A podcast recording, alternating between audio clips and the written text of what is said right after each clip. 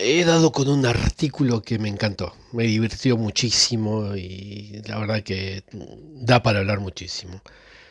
Em, es el, el affaire Socal, o, el dossier, o como lo quieran ver, el asunto Socal es el apellido del que publicó un paper. Vieron que yo soy bastante aficionado a leer los papers, ¿no? Bueno, Socal, S-O-K-A-L, lo pueden buscar en internet, está por todos lados. Em, este, joven, cuando era joven, eh, el artículo es de 1996, ¿eh? en, eh, en, su número de primavera-verano del 96, una revista científica, Social Text, publicó un artículo de Alan Sokal, profesor de física de la Universidad de Nueva York. El paper se llamaba, o el artículo se llamaba, Transgredir las fronteras hacia una hermenéutica transformativa de la gravedad cuántica. Eh, cuando yo empecé a leer sobre esto, lo primero que asocié es a lo que en España llaman perroflautismo, que es, ¿vieron esa gente de izquierda sobre todo, que empieza, digo de izquierda porque son los que los, más perroflautas que hay, pero pueden ponerlo en cualquier lado, pero esa gente que empieza a hacer una performance de las palabras que emplean este, sin que esto sirva para nada, para aclarar, para ser claro en lo que están hablando. El mismo eh, Alan Sokal, eh, cuando hablaba de este artículo que publicó, le preguntaron por qué lo hizo. Él dijo que, ¿por qué lo hice? Bueno, mira, reconozco que soy claramente un viejo eh, recalcitrante, hay cosas que me cuesta traducir, que, que no, no ve no puede ver claramente cómo la deconstrucción se supone que va a ayudar a los trabajadores. Y soy un viejo científico indigesto que cree ingenuamente que existe un mundo externo y que hay verdades objetivas sobre el mundo y que mi trabajo es de descubrir algunas de esas. O sea, empecé, bueno, viendo esa gente que quiere parecer inteligente y culta y entonces te habla de cosas que no sabes realmente, que es una, locura, pero que si tienes un poco de conocimiento te das cuenta que está diciendo, está diciendo cosas que no corresponden. Bueno, en este artículo, hecho todo como una... absolutamente serio, ¿eh? Em, se burla de ciertos círculos intelectuales, sobre todo de las ciencias sociales. El artículo está consiste todo el paper en una verborrea pomposa y pedante. Dígame si no le suena a estos intelectualoides que se, se la dan no sé qué y te empiezan a hablar de deconstrucción, de, qué sé yo qué.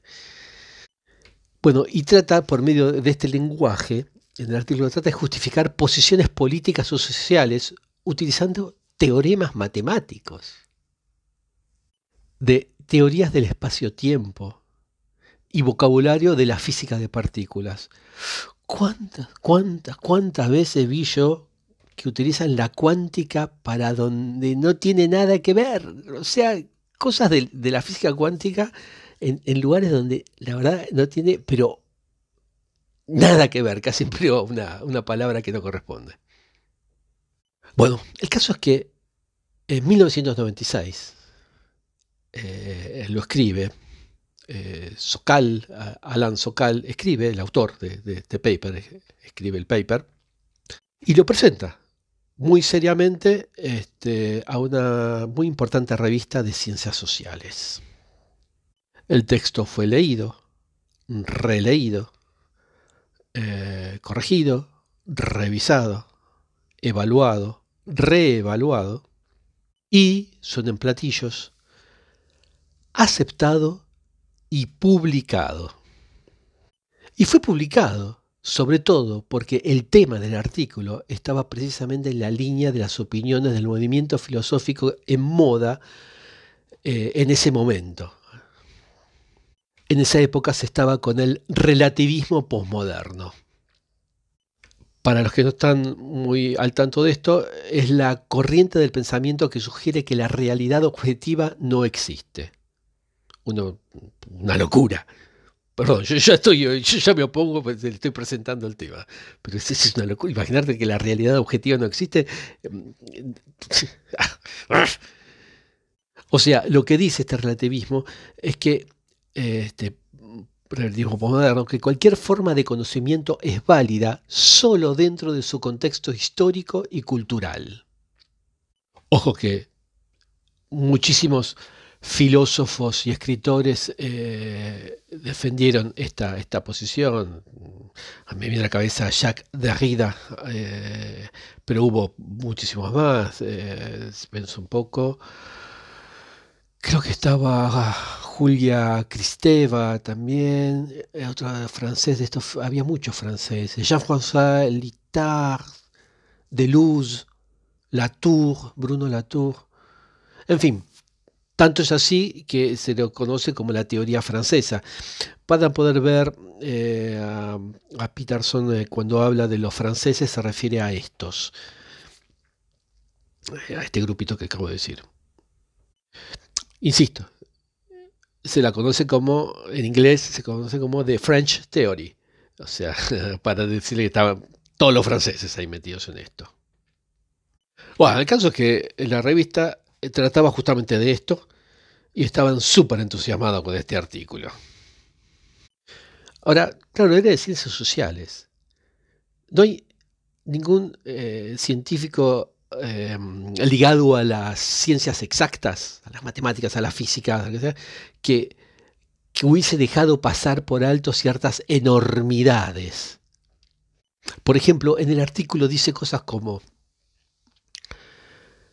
cito, como todo el resto de las ciencias, el número pi no es una constante, sino una variable culturalmente dependiente y da ejemplos de distintas culturas donde pi es 3,14, en otras 3,19, 3,23. Eh, es una locura. Esto me recuerda a una anécdota que no voy a contar para que no se haga muy largo esto.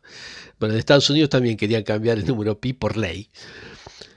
Bueno, no, un círculo es un círculo y la relación entre el diámetro y el perímetro no es una construcción social no, depende de la nacionalidad de la persona que lo mide, ni de la religión, ni del sexo.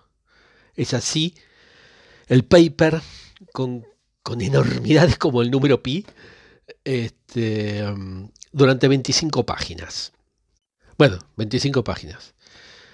Digamos que por mucho, más de la mitad de cada página son notas eh, al pie de página.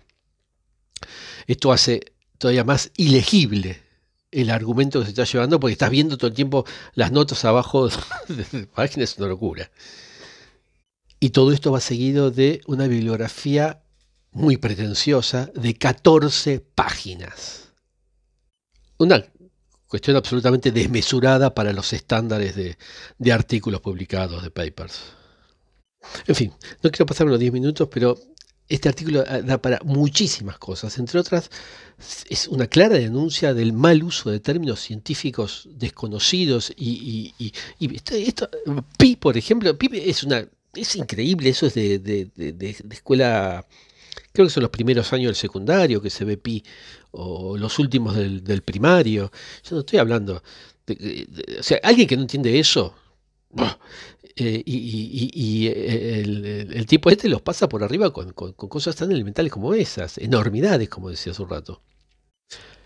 Eh, el autor dice que también lo que quiso hacer con esto es denunciar la aceptación irrazonable de argumentos de autoridad y en particular para demostrar que había mucha gente que estaba dispuesta a aceptar galimatías absurdas siempre que apoyaran sus opiniones.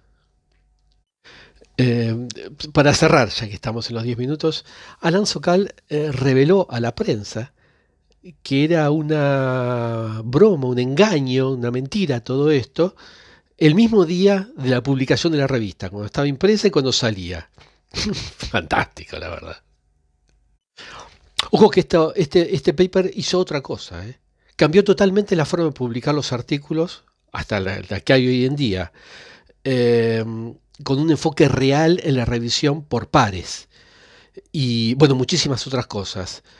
Como dije, no quiero pasar los 10 minutos, pero este artículo cambió, eh, eh, búsquenlo, Alan Sokal, eh, paper o artículo, como lo quieran buscar, porque hay muchísimas y muchísimas cosas.